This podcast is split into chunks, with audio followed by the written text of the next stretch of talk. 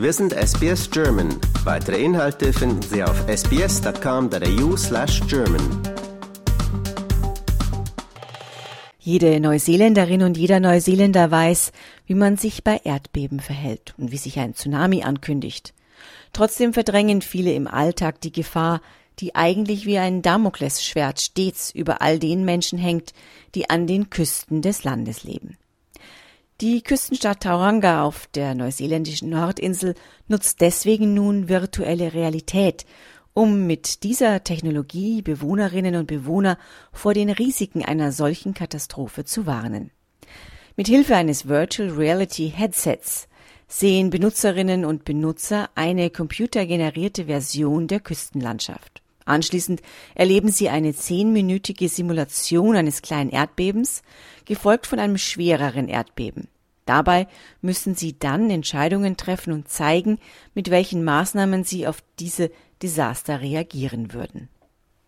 Während die meisten Menschen in Toranga im Allgemeinen pragmatisch mit der Gefahr von Erdbeben und Tsunamis umgehen, wie Isaac Orchard, Community Resilience Advisor beim Stadtrat in Toranga berichtete, so sei die Reaktion mancher Teilnehmerinnen und Teilnehmer auf die Simulation aber, dass sie gar nicht wussten, dass es in Toranga zu einem schweren Tsunami kommen könnte.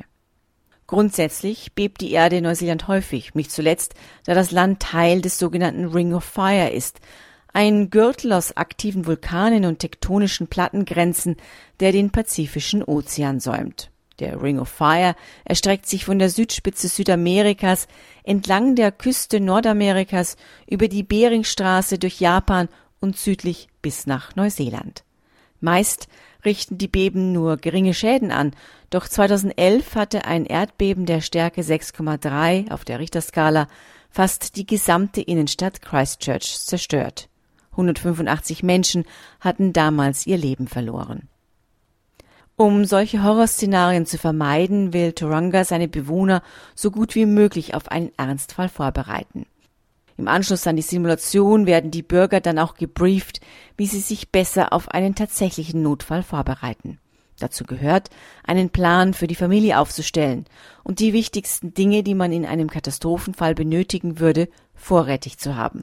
Genauso sollte man aber auch eine Ausrüstung vorbereitet haben, die man im Notfall greifen und das Haus verlassen könne. In Neuseeland ist es das erste Mal, dass Virtual Reality im Katastrophentraining zum Einsatz kommt. Doch ursprünglich wurde die Idee in Japan getestet, wo im Jahr 2011 ein Erdbeben und ein Tsunami nochmals deutlich mehr Menschen töteten. Fast 20.000 kamen damals ums Leben.